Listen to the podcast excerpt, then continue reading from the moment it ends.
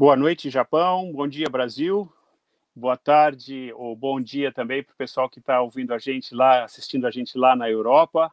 É, e boa noite para o pessoal que está na Austrália e está uma hora na frente da gente aqui de Tóquio.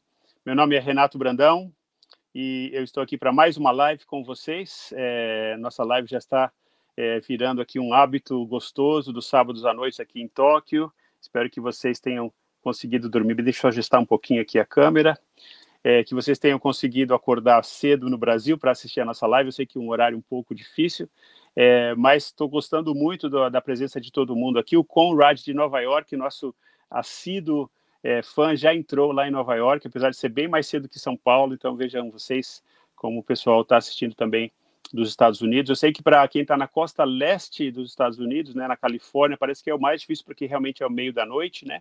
É, Marina Masai Kobayashi, boa noite. Essa deve estar no Japão, está falando boa noite. Bom, como sempre, né, na nossa live, a gente começa aqui é, conversando um pouquinho, assim, um papo furado para dar tempo para o pessoal entrar, lembrar, né, que é a nossa live, e também para cumprimentar, né, o pessoal que está entrando aqui, prestigiando a gente. É, um calorão insuportável, realmente a Marina acabou de falar isso, e é verdade, aqui no Japão, gente, o calor tá, é, para quem não sabe, o calor do, do Japão é parece o calor de Manaus. Não é nem o calor do Rio de Janeiro no verão, porque no Rio de Janeiro ainda tem uma brisa, né? Aqui é aquele calor abafado mesmo, é muita umidade, difícil da gente ficar fora do ar-condicionado, que é um problema sério para a gente que se preocupa com o meio ambiente, né? Porque se você imaginar que os 130 milhões de habitantes do Japão usando ar-condicionado direto né, nesse mês de agosto, e é um calor que não passa, gente, não é assim aquele calor que de noite dá uma refrescada? Não. No calor do Japão, fica a noite inteira. Se você desligar o ar-condicionado, você acorda no meio da noite suando, precisa ligar outra vez. Realmente é, é difícil.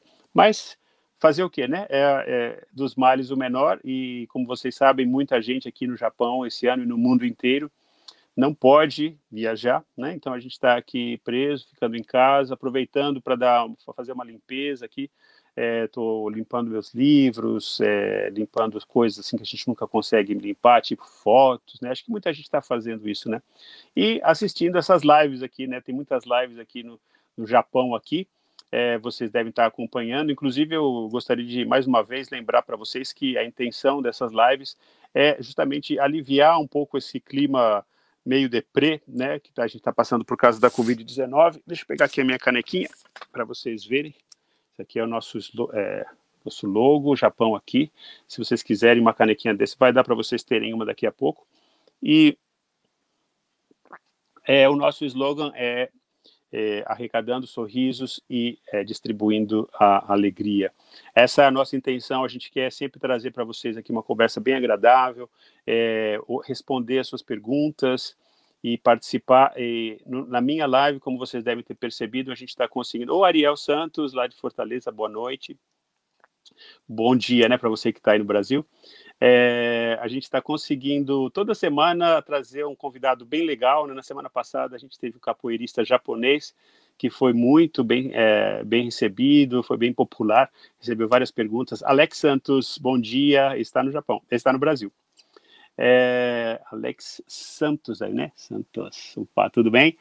Então, e esse é, capoeirista, Marina Masai Kobayashi, está difícil sem, ficar sem o ar-condicionado, senão a gente morre de calor, é verdade, não dá para desligar, né, Marina? Estou até com medo da conta de, de luz esse mês, né, com esse ar-condicionado ligado direto, mas fazer o quê? Então, mas a gente está tendo esses, esses convidados e hoje a gente vai ter um convidado bem, bem legal que vai falar para a gente um pouco sobre a questão do idime em japonês, ou maus tratos em português, ou a palavra que a gente está usando mais agora, que é o bullying. Eu acho que é um assunto de interesse de muita gente, principalmente é, os brasileiros que têm é, crianças em idade escolar, mas não só. Eu acho que é uma coisa como vocês vão ver pelo estudo do Aru, o Aru vai apresentar um estudo que ele fez bem interessante, é uma coisa, esse é o Aru Albuquerque, é nosso convidado de hoje, daqui a pouco ele vai entrar live com a gente aqui e vai responder suas perguntas. Se vocês tiverem interesse sobre esse assunto, vão preparando suas perguntas. É, mas é um assunto que não é só para quem tem filhos na escola, porque é, esse tipo né, de bullying que a gente está falando é um problema social que acontece em várias esferas, acontecem com adultos também. Boa noite, é, Lenichi Okawa, tudo bem?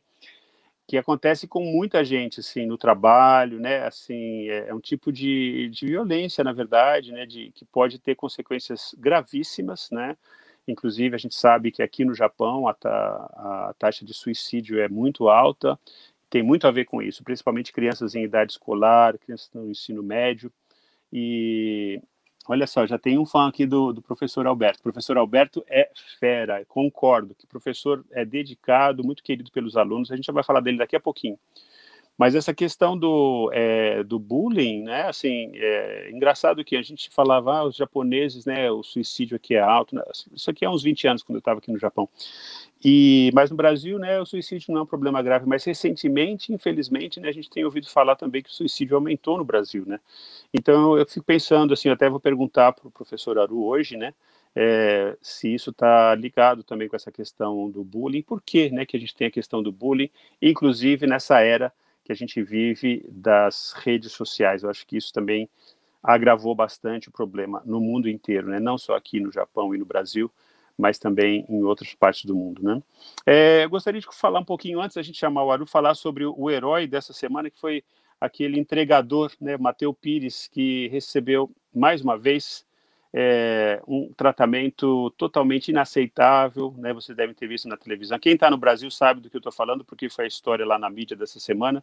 Mas um entregador que foi lá faz, fazendo o trabalho dele foi humilhado, sabe? O cara cuspiu nele, teve é, racismo, né? O cara falou da cor da pele, umas coisas totalmente inaceitáveis e infelizmente outra vez, né? A gente teve a história do desembargador que, que é isso, né, gente? Que coisa. Eu fico muito preocupado com essa situação e, assim, não é uma coisa nova no Brasil, né? A gente já falou semana passada, é aquela síndrome do o senhor sabe com quem está falando, né? Que é uma coisa vergonhosa, mas a gente precisa dar um basta. Agora, eu acho que nessa semana, essa história do, do, do entregador teve é, uma coisa um pouco diferente, que foi o seguinte: ele não abaixou a cabeça, sabe?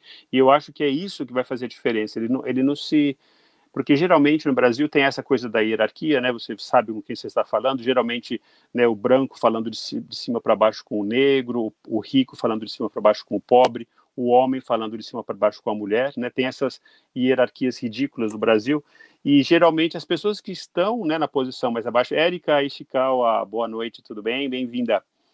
É, essas pessoas que estão nessa nessa posição assim mais baixa, é, tradicionalmente, né, porque isso vem da onde? Vem da escravidão, né, gente? Vem da nossa, da nossa sociedade escravagista, que durou centenas de anos e tinha essa coisa da punição mesmo, né? Então, quer dizer, a, a, o poder no Brasil, né, a, for, a elite sempre foi assim, manteve a ordem na base da força, né? Por isso que a gente teve ditadura também, que a gente ainda está sofrendo com o fantasma da ditadura que pode voltar, porque é tudo na, na, na marra, né, assim, batendo e tal.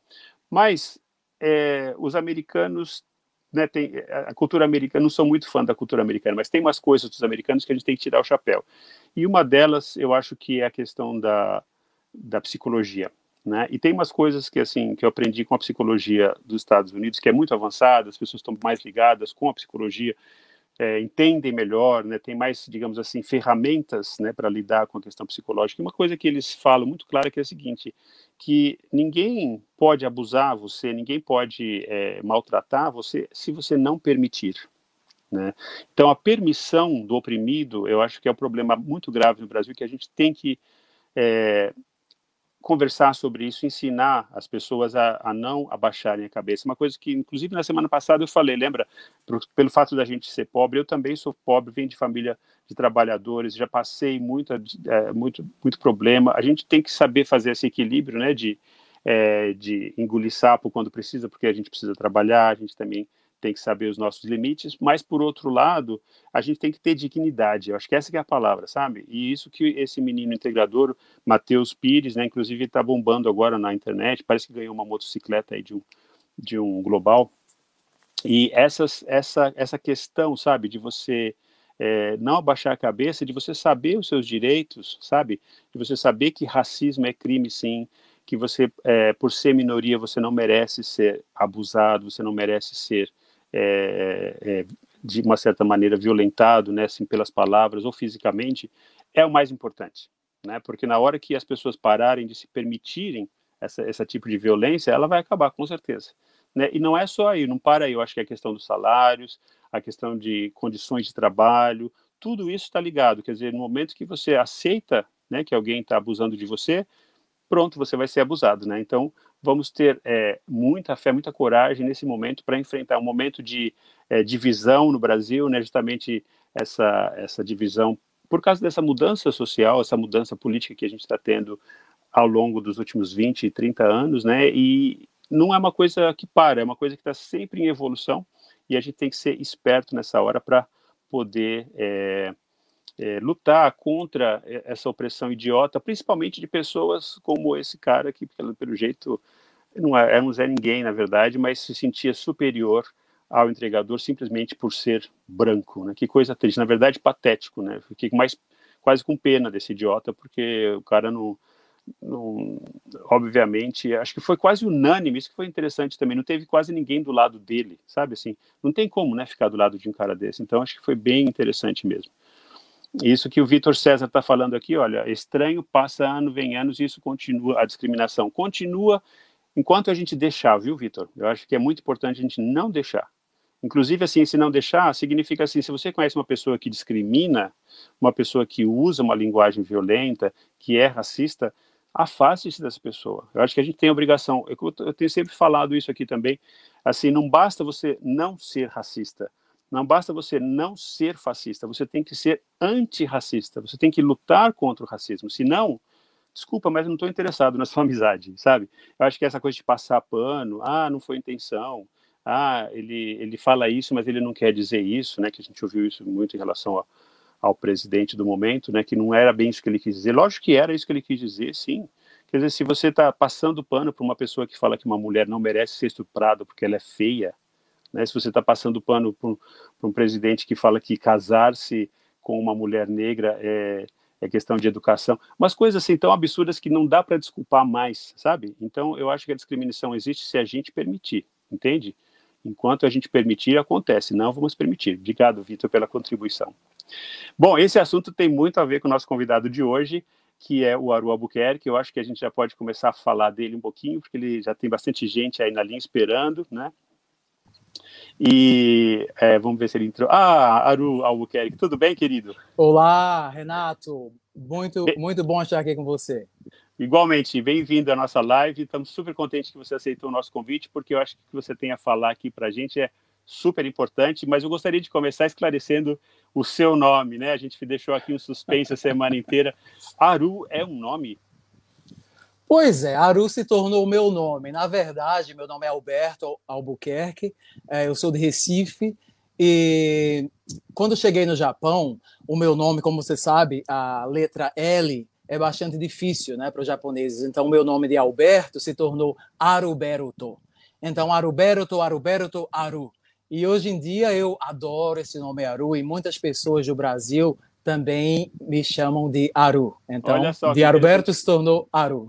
Virou a sua persona, né? Você é Exato, agora, exato. É. Gostei demais, é curto, é fácil, é. todas as pessoas conseguem falar, né? É. E é, pra, é um verbo também, né? Então a gente fala não tocar aru, né? Tem alguma coisa, né? Então a gente pode falar exato. arua imaska, aruga iru.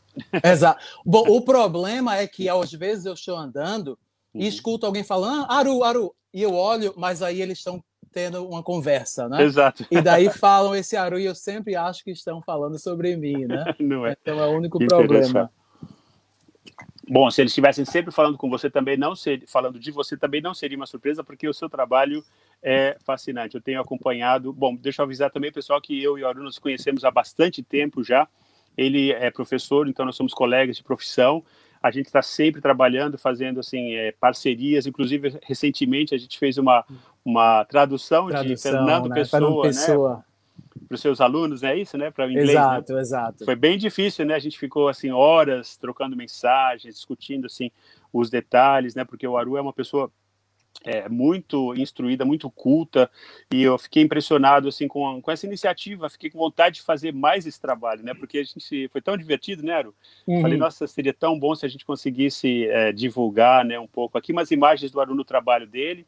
Então deixa eu explicar, né? O Aru é um professor universitário na província de Yamanashi, e ele dá aulas de inglês primeiramente, né? Mas você também dá aula de outros outros é, assuntos, né? Que mais que você ensina?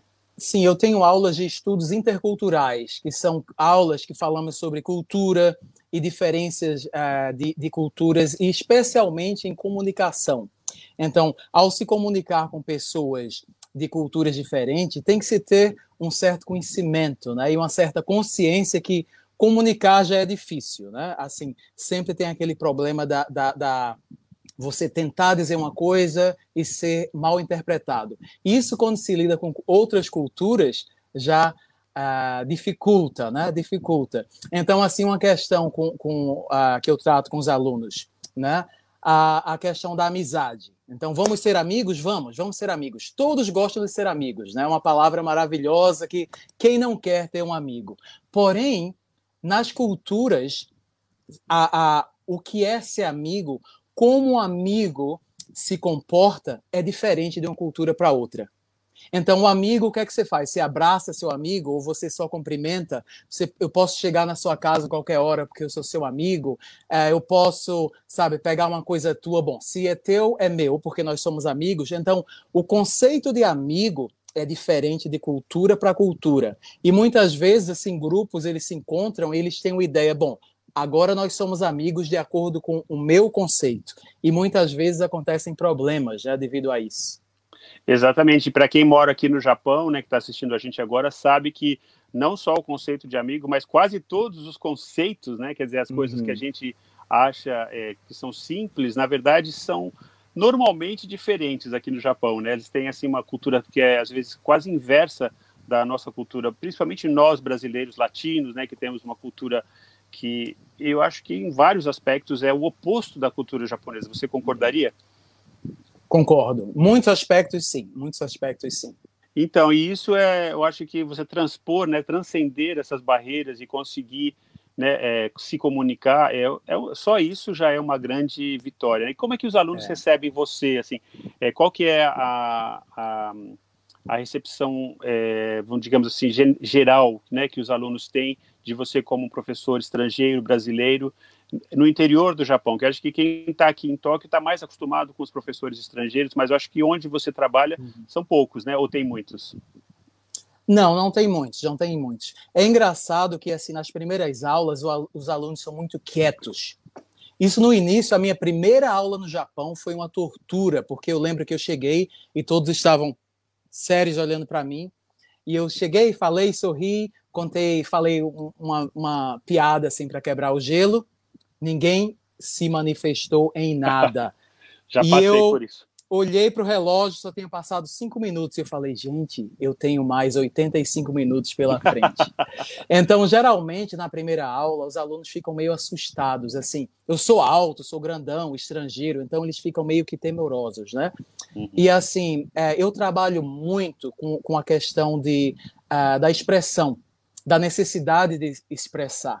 Então, no Sim. Japão tem aquela questão do respeito. Bom, você é professor, tenho que te respeitar. Sim, mas você pode expressar respeito para as pessoas se comunicando. Respeito não é ter medo e não é simplesmente não falar nada. Isso não é respeito. Não é respeito é você expressar e você criar um, um, um equilíbrio entre essas duas pessoas. Então, esse é um trabalho contínuo que depois de alguns meses, eles já começam a se acostumar com o meu estilo e já se, se abrem mais, já, já se expressam. Né? Então, eu sempre falo para eles: olhem, vocês não vão ser punidos por dar opinião errada. Sabe? O importante é vocês se expressarem. Vocês vão cometer o erro, e daí eu também cometo o erro. Todos cometem. Então, se você cometer um erro, parabéns, você está vivo, você é um ser humano. Então, assim, eles vão tentando pouco a pouco até que eles veem, é, bom, realmente aqui eu estou num espaço seguro, onde eu posso me expressar é. sem ser julgado. A gente também está falando de conceitos, mais uma vez, né? Quando a gente fala de respeito, né? Quando a gente fala de sala de aula, tudo isso é tão diferente, né? Deixa eu fazer uma pequena pausa aqui, era só para dar um, boas-vindas para o pessoal que está entrando. Cleiton Fujimura, grande amigo aí de Nagoya, é, da região de Nagoya, tá, é, demorei, mas, mas cheguei. Bem-vindo, Cleiton. Espero que você possa interagir com o nosso convidado de hoje, que é o Aru. A Inês Tsukui entrou também, é uma, é uma professora de português, assim, muito respeitada também. João Carlos Pineapple, que ela está lá no Rio de Janeiro, que é que é um, um, amigo meu, assim, a gente se conheceu pela internet, mas a gente tem conversado bastante sobre altos assuntos.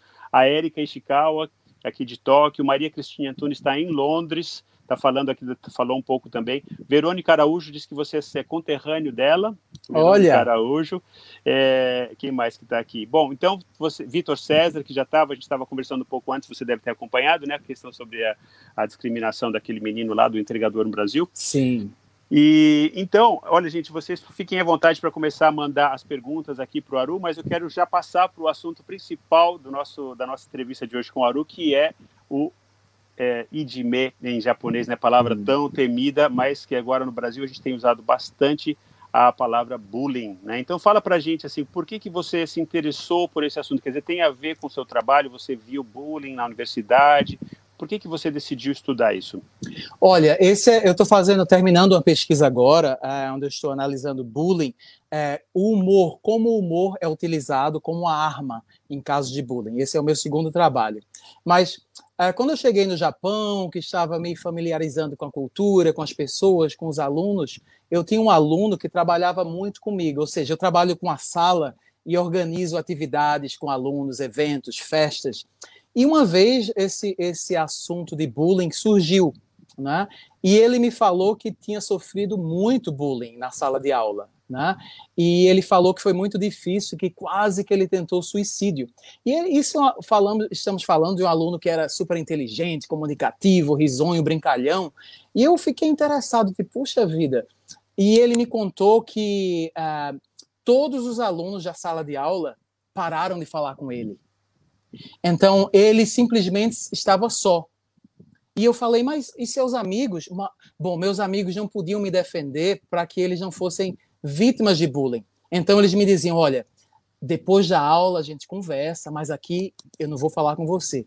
E eu falei, gente, uhum. como? E ele aqui... me falou: eu estava só. E aqui eu já vejo, comigo. desculpe interromper, mas eu já vejo aqui talvez uma, um perfil né, do bullying que seja talvez um pouco diferente do que acontece no Brasil. Me perdoe se eu estiver errado, mas eu acho que aqui a, a característica que eu, eu, também sou professor, também vejo bullying na escola, e é uma coisa que sempre me, me confunde, porque não é dos, as reações sobre o bullying, mesmo dos outros professores e dos outros alunos, não é as reações que nós teríamos como brasileiros, né? Uhum. Então eu acho que essa coisa de isolar na pessoa, né, de, inclusive no trabalho tem a famosa expressão da escrivaninha voltada para a janela, né, para quem não sabe, é assim uma pessoa que fez alguma coisa errada ou que por alguma, maneira, alguma razão está sendo excluída do grupo principal de atividades de uma empresa, ela geralmente ganha uma escrivaninha num canto, né, numa janela, e isso já é um sinal, né, a própria geografia do escritório já indica que aquela pessoa não é bem querida, né? E a pessoa mesmo se sente muito mal com isso, e aí, uhum. por causa desse isolamento, ela vai ficando cada vez mais isolada e, como a gente viu, né, já pensa até em suicídio, né? E muitas cometem o suicídio, né? Então você vê isso como uma coisa assim típica do Japão e como isso se compara com o bullying no Brasil? Pois é, o Japão como uma sociedade coletivista, então o bullying acontece dentro da, da sala de aula, com um grupo específico. Né?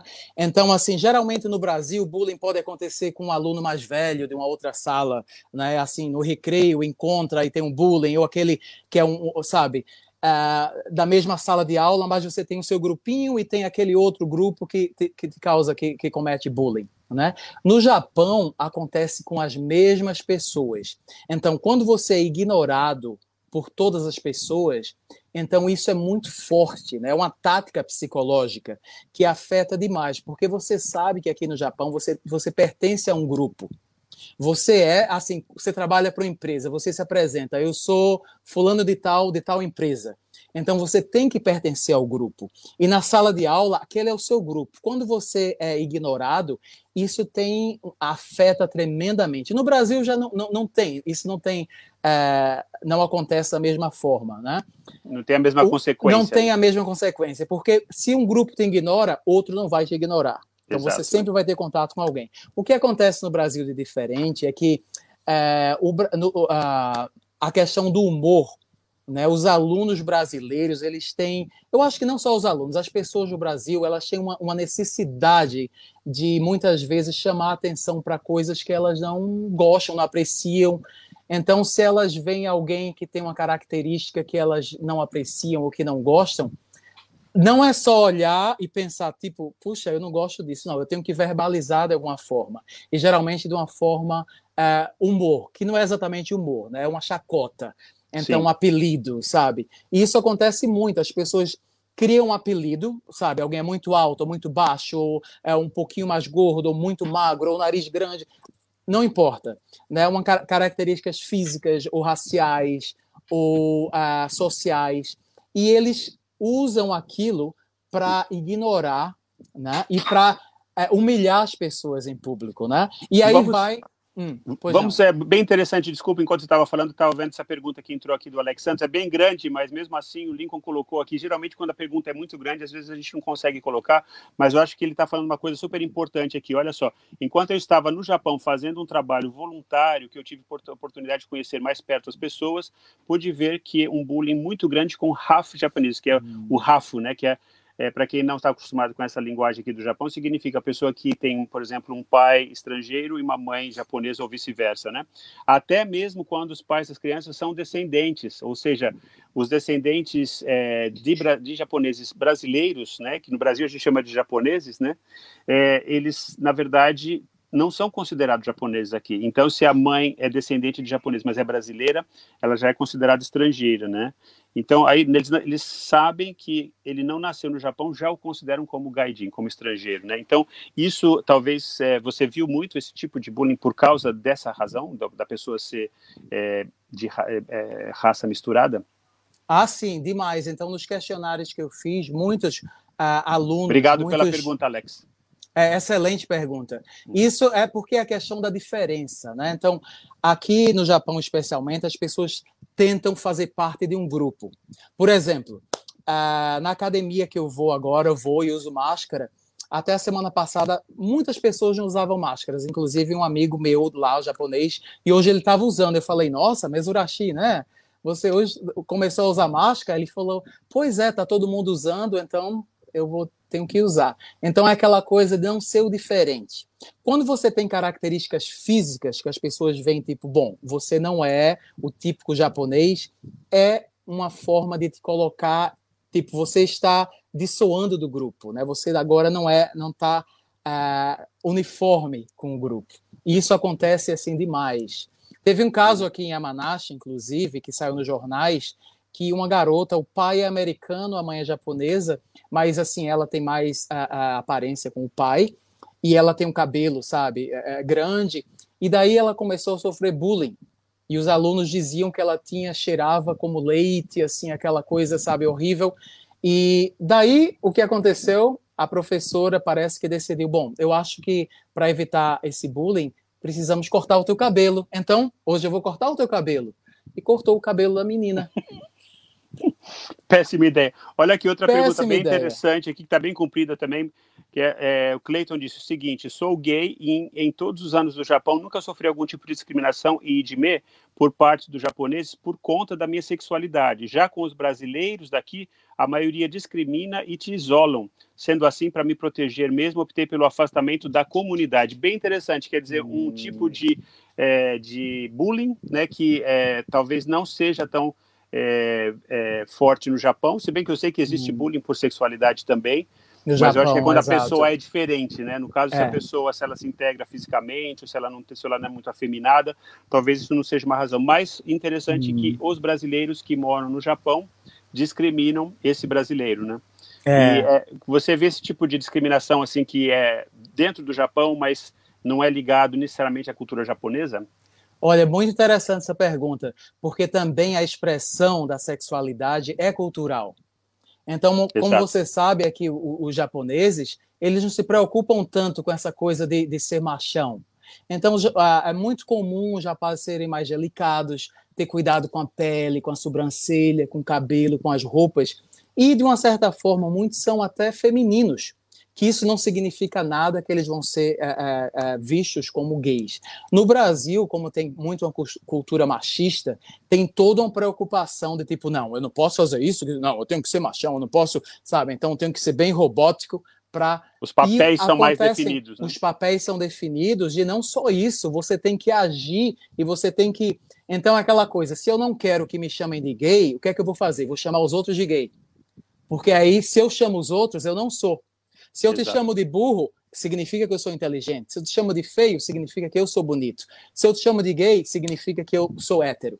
Então, assim, no Brasil tem muito essa filosofia, né? Então, por isso que uh, o bullying no Brasil com questões sexuais são muito mais fortes do que no Japão. Exatamente. Tem uma pergunta da Maria Cristina Antunes aqui, é, que está na tela agora. Você pode ler. É uma pergunta para ambos os professores. Vocês acham que a raiz do hikikomori vem parcialmente do bullying escolar? Para quem não sabe, estou é, surpreso que a Maria Cristina Antunes mora lá na Inglaterra, conhece essa expressão, né? Hikikomori. Hum. É, quem está aqui no Japão com certeza conhece. Para quem está no Brasil e não conhece, hikikomori é um fenômeno pelas últimas estatísticas que eu li, eram mais de um milhão de jovens japoneses que sofrem dessa, dessa, desse fenômeno, que é o seguinte, a pessoa, geralmente na escola, no ensino médio, né, é, a criança se fecha em casa e não se comunica mais com ninguém, nem com os próprios pais. Então ela fica basicamente como um ermitão, né? Uhum. Geralmente são meninos, né? Geralmente são meninos no seu quarto, né? E não saem mais. Então a pergunta é Vou deixar você responder primeiro, Aru, porque eu também tenho um pouco de experiência com isso. Mas você acha que isso vem parcialmente do bullying escolar? Certamente, certamente. Então, os casos de hikikomori aqui no Japão, né, em sua maioria, eles tiveram péssimas experiências nas escolas. E isso foi algo que deu uh, uma ignada nessa condição, nessa fobia social. Né? Então, eles não, tinham, não eram aceitos na escola, especialmente no ensino médio, comparando com, com o ensino a, a superior, é muito, muito intenso. Né? Então, alguma coisa que acontece aqui no ensino médio e no Japão, porque você vê as crianças, elas não têm, assim, esse problema com bullying, mas quando chega no ensino médio, é um pontapé em relação a essa questão de bullying. E muitas crianças, pessoas, elas têm condições diferentes, né? Inclusive foi falado antes, eu vim dos comentários dizendo que é, alguma coisa tipo, se você não se importar, o bullying não vai ter efeito sobre você. Não necessariamente, porque pessoas têm condições emocionais e mentais diferentes e é muito difícil, porque bullying é algo que acontece repetidamente, não é uma vez só. Então, se eu tenho aqui uma briga com o Renato, isso não é considerado bullying, porque nós estamos, nós estamos uh, uh, de igual para igual né? e não tem um poder e não é uma coisa repetitiva. Então esse o bullying tem uma diferença de poder. Então, você falou Físico, de três social, elementos, bem, exato. três elementos bem eh, distintos, né? Quer dizer, a questão de diferença de hierarquia, a questão da repetição, né? Quer dizer, se acontece uma vez só, não é necessariamente bullying, mas se é uma coisa que se repete, né? E a terceira era no grupo, né, na questão do grupo. Né? A questão do grupo. É, eu quero dar as boas-vindas aqui ao Ricardo Luiz de Souza, que é um professor, nós somos amigos também há mais de 40 anos, amigo de infância meu lá do Brasil, que é um professor também, é, acho que ele vai gostar dessa conversa. Mas voltando para a questão é, do, do Hikikomori né, é, e da, do bullying, é, tem uma história bem simpática é, de uma brasileira que ela sofreu muito bullying na escola e hoje ela é uma, uma atriz famosa, não sei se você ouviu falar da Simone, é uma talento brasileira que tem aqui na televisão japonesa. Você conhece, Aru? Ela faz comerciais. Eu já vi, já vi. Ah, e ela é um pouco, um pouco obesa também, famosa. então ela tem também esse elemento, quer dizer, além dela ser estra... metade estrangeira, acho que ela é totalmente estrangeira, os dois. E ela, na verdade, ela tem cara de estrangeira também, porque acho que o pai ou a mãe não são descendentes. Acho uhum. que um é descendente e o outro não é, não sei direito. Mas eu vi ela falando na televisão uma coisa bem simpática, que foi assim, que ela teve uma, escola, uma reunião escolar, né? E ela se encontrou com os amigos da escola e agora ela era famosa, tal, todo mundo estava meio assim nervoso de, de encontrar com ela. E aí durante essa reunião eles falaram assim, ah, é, você desculpa, né? Deve ter sido terrível que a gente fazia é, bullying com você. E ela, não sei se assim realmente ela falou isso para justamente é, desativar nesse bullying ou se realmente era verdade, mas ela falou o seguinte: eu nem percebi. Né? Então, assim, ela conseguiu sair por cima justamente tendo essa ferramenta que você falou, psicológica, essa força, né?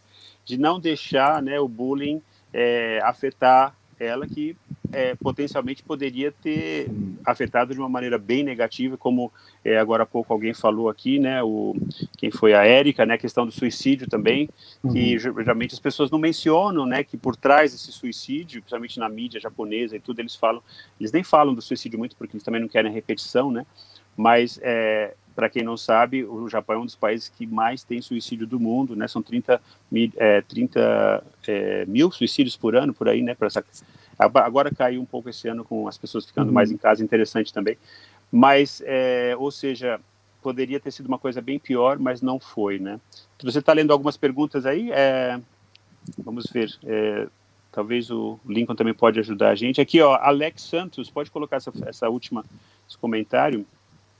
Alex Santos está falando o seguinte: amo o Japão, mas uma coisa que não entendo muito bem é por que há tanto preconceito contra rafos japoneses, ou seja, japoneses com descendência, se a grande maioria dos famosos e grande maioria dos atletas olímpicos são metade japoneses. Agora está falando, acho que principalmente daquela tenista que ficou bem famosa, né, agora, uhum. que é negra, né, na verdade, mas é japonesa. Vocês entendem o sentido disso? Bom, não entendo. Você, vou deixar para você essa pergunta do Alex. Aí. É muito, é muito complexo, né? E assim vai. Como, como explicar pessoas que são preconceituosas, né? Você fez comentou sobre esse caso que aconteceu no Brasil. Como se explica uma coisa dessa? Então, assim, são casos para psicólogos, né? Aqui no Japão tem a questão de que alguém, inclusive tem algumas teorias que estudam uh, isso, né? a questão de, de uh, pessoas que são diferentes, e uma dessas teorias é chamada teoria da autocategorização. Né? Então você lembra também que uma, teve uma Miss, Miss Japão, que é, era negra, né, que é negra, ela está viva ainda. E ela também sofreu muito nas redes sociais cyberbullying de que ela não era uma representante japonesa, porque ela não parecia com as outras japonesas. Como se o Japão as pessoas fossem exatamente idênticas, e não são. É um mito, né, na verdade. É um mito, sabe? Você vê alguém de Hokkaido, alguém de Okinawa, eles não são iguais. São pessoas que têm características únicas. Tem japonês alto, japonês baixo, japonês de todas as características. Mas no consciente coletivo das pessoas existe um tipo de japonês e você tem é o japonês ideal, mesmo que não seja, não pareça com você, mas não, esse é o japonês você ideal. Você se identifica com ele, né? Exato, exato. Interessante. Deixa eu dar as boas-vindas aqui para Clara Yoko Kazama, uma pessoa que lidou bastante com isso. Ela trabalhava no Sabijá durante bastante tempo e ela é, lidou com é, psicologia, com crianças, com problemas e tudo isso. Acho que ela deve também ter umas boas histórias para contar. O Roberto Casanova está assistindo a gente. O Roberto Casanova é um brasileiro negro também que ficou famoso aqui cantando, né? E ele canta bossa nova. Ele, ele é bem famoso aqui, não só entre os brasileiros, né? É, Gracete Suzuki está dizendo que ama o Japão, nunca sofreu preconceitos. Parabéns, Gracete, que sorte que você teve. Fico feliz, espero que continue assim. E uh, Stefan Rittner, um amigo alemão, uh, Guten Abend oder Guten Morgen, mhm. Stefan, willkommen. Das ist auf Portugiesisch leider. Ich hoffe, dass Sie ein bisschen verstehen können. Uh, e que mais que está aqui? Fernando Kinoshita, que foi um colega nosso lá da EPC, da EPC também, está falando o seguinte: olha, bem interessante, seja por uma característica física, um comportamento diferente, ou pelo cometimento de um erro ou falha, o bullying não praticado também como forma ou espécie de punição, ou seja, o bullying é uma forma de punição, por isso praticamente faz parte da cultura japonesa, ser diferente é quase um pecado. O que você diz sobre isso? Bem interessante essa pergunta, Fernando, obrigado. É, então, o bullying está ligado à humilhação. Né? E punição também, muitas vezes no Japão, é, são feitas como uma forma de humilhar. Né? Então, assim, punição acontece em todos os países, todas as culturas. Né? Sim. Mas na escola, é, sabe, todos os países. Mas muitas vezes a punição aqui no Japão é feita de uma forma não só para punir, mas para humilhar, para que isso é, sirva como lição sabe? Ninguém vai querer que isso aconteça. Você lembra de um caso que teve com uma, uma garota uh, do grupo uh, Moni, Moni Musume? Ah, sim. Eu acho que foi o Akiba, raspada. exato, é. Hum. Então, pelo contrato, conta, elas não conta podem... essa história para as pessoas que não sabem, porque é bem interessante, porque o Morning Musume era um grupo muito popular, né, que a gente tinha aqui no hum. Japão, de... Só de, de garotas, de, né? De garotas, que ainda tem até hoje, na verdade, é um ah. grande sucesso comercial. Para mim, na verdade, é comercial demais, é uma máquina de fazer dinheiro, né? É. É, mas é, essas cantoras elas têm uma imagem de bem falsa, bem fabricada de pureza. E essa coisa da pureza é meio, eu acho meio doentia, porque na verdade é uma espécie de tara dos homens japoneses solitários. É. é uma coisa bem louca. Mas enfim, essa menina, ela é uma das regras é que nenhuma delas pode ter um namorado, é isso, né? E ela teve um namorado e é. como punição... Nem sabe, ela foi vista com um rapaz. Olha só. Então, assim, nem sabe se um namorado. E a punição né? foi raspar uma raspar cabeça a cabeça, raspar a cabeça e Eu achei e, aquilo uma, uma coisa medieval. Fazer um vídeo pedindo é. perdão, né? Assim, como se ela tivesse cometido um crime, assim, hediondo. Então, assim, é uma forma de humilhá-la, né? Porque, assim, sabe? Uma, também como uma forma de alertar as outras garotas do grupo, tipo, olha, se você não quer que isso aconteça com você, terrível. Deixa eu só falar um o aqui pro é, Go Kimoto Konnichiwa, Nihonjin desu querido mo, é, Morning Musume dake de wakarimashita, tá? Ele disse que só entendeu o Morning Musume. Morning Musume. Ima no hanashi ga ijime desu querido mo, né? É, ah. Kimoto. Kimoto-san é um médico muito conceituado e ele é colega meu da Universidade de Melbourne, nós somos é, da mesma alma mater. Oh, é, Maria Cristina né? Tunes, eu leio muito sobre o Japão. Esse ideal de uma sociedade japonesa perfeita causa anomalias. Há pouco tempo li a respeito do Johatsu. Isso seria um fenômeno também ligado ao bullying nos adultos? Você sabe sobre isso, Johatsu? Eu, na verdade, não sei o que é. Eu também, sabe? eu não, não sei, eu não li. Poderia é, falar sobre o Johatsu? É. Mas vamos falar um pouquinho. É, é, a Alex está dizendo que está gostando muito da live só sobre o bullying. Queria uma live só sobre isso. Bom, eu acho que hoje vai ser quase tudo sobre isso, porque a gente já está aqui nos bullying, 40 né? minutos e a história está ótima. Nossa, mas, mas vamos falou... falar também sobre o Brasil. Exatamente, é isso que eu queria falar, porque muita gente pensa que isso é uma coisa do Japão, né? A gente está falando do aspecto é. cultural japonês, mas como no Brasil é um problema sério também, né? O bullying. É, como é que assim, todos os países, né? Todos uhum. os países eles lidam com bullying. Então, assim, nós temos que ver que é, as crianças elas têm uma necessidade de se expressar. Né? Sim. E assim, nós vivemos em uma comunidade é, onde existe toda essa questão da, da, da, dicotomia, né? onde nós aprendemos assim o bom e o mal, sabe? O herói e o bandido, o vilão e aquela aquele criatura que deve ser punida. Então, de uma certa forma, assim nós crescemos e, e vivemos nessa condição de, de dualística, né? Tipo bom e ruim. Então, muitas vezes, as crianças, para expressar né, essa, esse lado, tipo, bom, eu não quero ser o ruim, então, quem é o ruim aqui? Vamos escolher. Sim. Então, tem essa necessidade que muitas vezes as escolas elas não expressam. No caso do Japão, muitos professores que são ocupadíssimos, eles falam: bom, vocês se virem, vocês são crianças que se virem. Mas muitas vezes as crianças não têm as ferramentas, as palavras e as formas de como lidar com essas diferenças. Então, assim, é importantíssimo, sabe, que crianças, antes de chegarem numa certa idade, que é a idade do ensino médio, onde o bullying aumenta, uh, que elas aprendam a lidar com o estado emocional delas, né, como expressar o emocional e também, assim, como respeitar diferenças. Infelizmente, no Brasil, quando se fala de diversidade, respeitar diferenças, as pessoas falam: ah, isso é conversa de esquerdista, sabe? Esquerdista, vai para Cuba. Não é.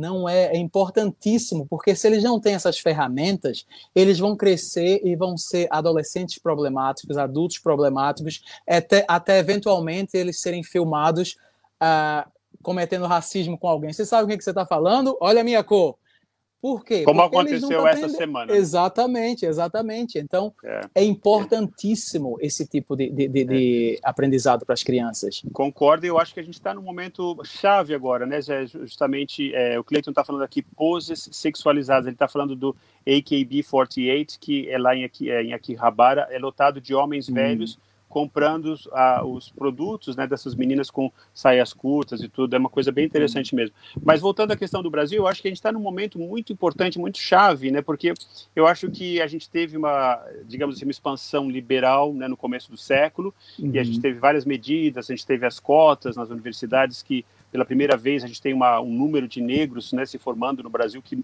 sem precedentes. Isso, só isso, né, em si já é uma coisa que vai, acho que afetar demais a nossa sociedade, porque está trazendo uma nova perspectiva, uhum. né, uma nova, uma nova camada social é, para é, para as cortes, né, para os hospitais. Uhum. A gente está vendo que isso já é uma coisa que está é uma realidade, né? Mas aí a reação a isso, né, foi muito grande. Assim, inclusive é uma reação que está ligada a como a gente falou no começo da live, né, tá ligado a essa coisa é, do Brasil ter sido um país escravagista e ter uma uhum. é, tá se socialmente, digamos, um pouco é, atrasado em relação ao resto do mundo no que diz respeito aos direitos civis, né, às liberdades, a, a, a, ao comportamento social. E essa reação, tal, talvez ligada, às vezes, ou inspirada é, por, por religiões, né, por crenças, tem uma, é, uma um, um, para mim, uma, um, um, elemento muito simples, né, que você disse agora que você chamar de esquerdista, por exemplo, que é, é, uma, é como se as pessoas quisessem simplificar, né? Então, vive, a gente viver em sociedade já é difícil, viver numa uma sociedade democrática é mais difícil ainda, né? A inclusão é difícil. E uhum. parece que com essa caixa de Pandora, né, que a gente abriu no começo do século, que foi trazer os problemas sociais do Brasil à tona e discutir e né, começar a falar sobre uhum. os problemas, as pessoas ficaram um pouco assustadas e aí tem essa reação é, talvez de querer assim é, simplificar. Então eu sinto que, por exemplo, muita gente detesta a palavra diversidade. É uma coisa que já uhum. só você falar a palavra diversidade já causa ira. Eles se arrepiam, é. É, porque assim as pessoas não querem a diversidade, mas a diversidade é Pois humana. é, e, e é, assim, engraçado. Gente, não, não, dá para a gente fechar a caixa de Pandora não pode, e falar. Não pode, é, exato. É, e inclusive pessoas assim, negros a, a, a, aceitando né, essa, essa, essa opressão. É, mulheres que apanham, mas achando que está certo, que tem que ser assim mesmo, é. que os valores cristãos, né, tudo em nome de valores cristãos. De é, Deus. e não pode, não pode, é. especialmente porque no Brasil tem a questão de que é piada. Exato. Não, eu estou brincando, Renato. Você que não tem senso de humor. Isso foi uma brincadeira.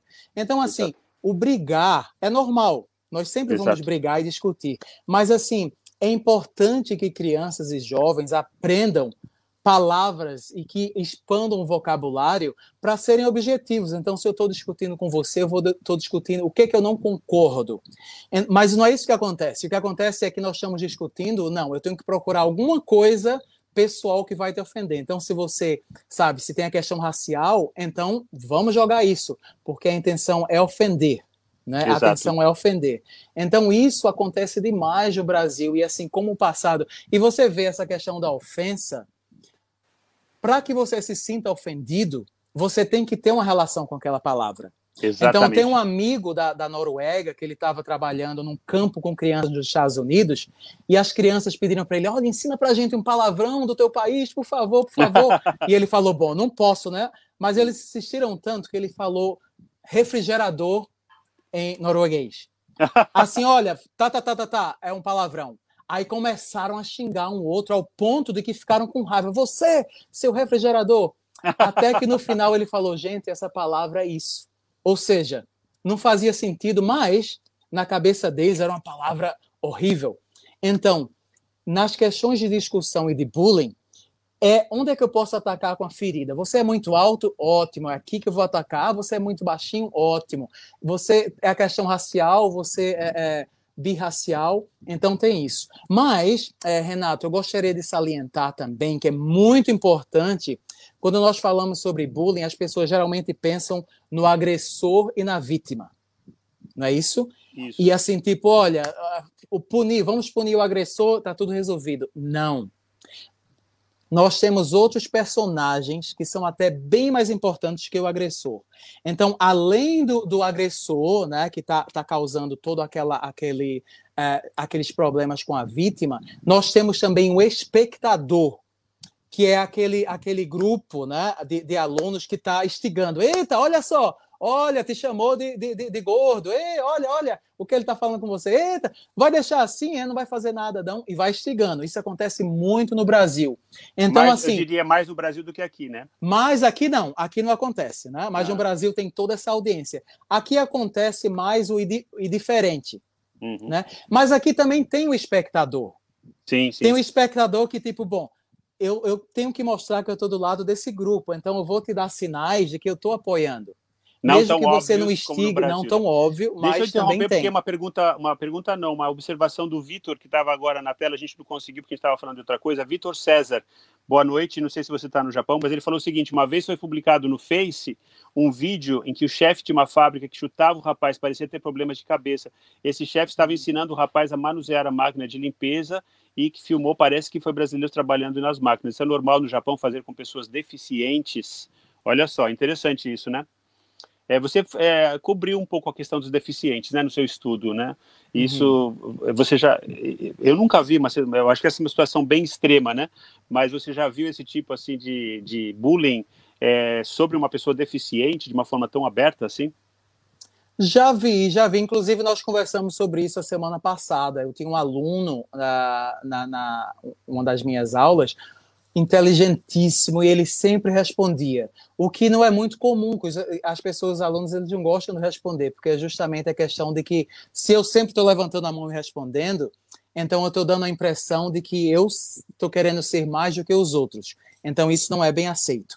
Então você pode perguntar uma pergunta super básica: um mais um igual a não vai ter resposta. não porque é. eles não sabem, eles sabem. Mas é assim, tipo, bom, eu não quero ser aquele, sabe, que vai estar tá levantando a mão para que as outras pessoas não me vejam como diferente. Esse aluno respondia. E para você, você sabe, você como professor, nós apreciamos demais quando fazemos perguntas e alguém responde, né? Tipo, ah, sim, sim. obrigado, Deus. E ele respondia, ele participava, e ele tinha uma dificuldade de, fa de falar justamente pela, pela a, a deficiência física dele, né? E alguns alunos começaram a, a rir e imitá-lo. Olha só. E isso aconteceu na minha aula, e assim eu vi a primeira vez, não, não, não, é impressão. Mas aí chegou um ponto que eu falei, bom, a, terminou a aula, todo mundo vai embora, mas eu falei, ó, oh, pessoal, eu quero falar com vocês aqui rapidinho, por favor, fiquem, porque eu não quis fazer na frente dele justamente para não causar né, desconforto. Então, foram embora e eu falei com eles, eu falei, olha, eu percebi o que está acontecendo e a próxima vez que acontecer isso aqui, vocês todos vão sair, vão ser expulsos da aula. Vocês entenderam? Eu não admito isso aqui de hipótese alguma. Não, não, não, nós estávamos fazendo, era brincadeira. Não, esse tipo de brincadeira não acontece. Vocês sabem a dificuldade. Então, assim, tive uma conversa com eles, Sim. séria. Porque, e assim, resolveu assim, o assunto? Resolveu? Bom, resolveu, resolveu, porque que assim, ótimo, eles né? pararam, né? Pelo menos na, na minha aula, na minha frente, eles pararam. Porque assim, como você colocou, não importa você ser Uh, ah, eu não sou racista, eu não sou xenófobo, eu não sou uh, homofóbico. Não, você tem que ser contra aquilo diretamente, você tem que agir. Não importa, tipo, bom, eu, eu sou contra, mas não tem nada a ver, porque isso justamente cai nas pessoas que são indiferentes. Os alunos, tipo, bom, eu estou aqui para estudar, está acontecendo bullying, tenho nada a ver com isso. Eu tô Inclusive, muitos estudar. professores japoneses têm essa atitude. Muitos também, né? professores. Então, a maioria das pessoas elas têm essa atitude de indiferente, né? É. Indiferente. Tipo, é. não tenho nada a ver. Eu estou aqui para me concentrar com isso. O que acontece lá é problema deles. Meus pais me dizem não se meta em problema e aqui estou eu para me concentrar. Uhum. Se essas pessoas que são espectadores e indiferentes, elas se unirem Exatamente. contra bullying, elas serão a maioria. Exatamente. Não vai ter agressor. Como diz o ditado, né, para que os maus se instalem, basta que os bons se calem. Exato, né? exato. Isso a gente tem visto muito no Brasil. Eu acho que isso que a gente tem que, é, nesse momento principalmente, ficar bem alerta. Será que a gente não está consentindo, né?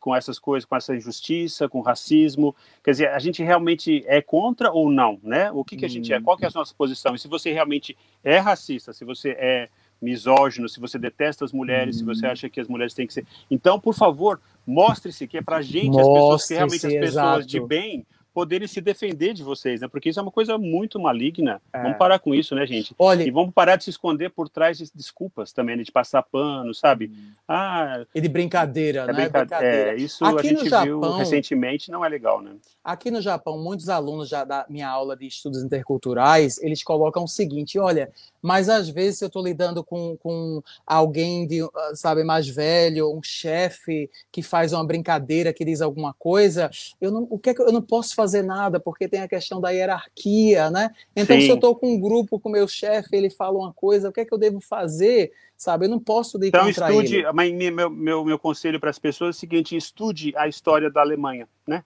Hum. Porque a Alemanha inteira se escondeu por trás dessa coisa, ah, eu não posso fazer nada não, porque é, não, não, tem não tem desculpa. E com essa história a gente teve o maior genocídio da história Exato. uma guerra por causa desse, desse calar, não é?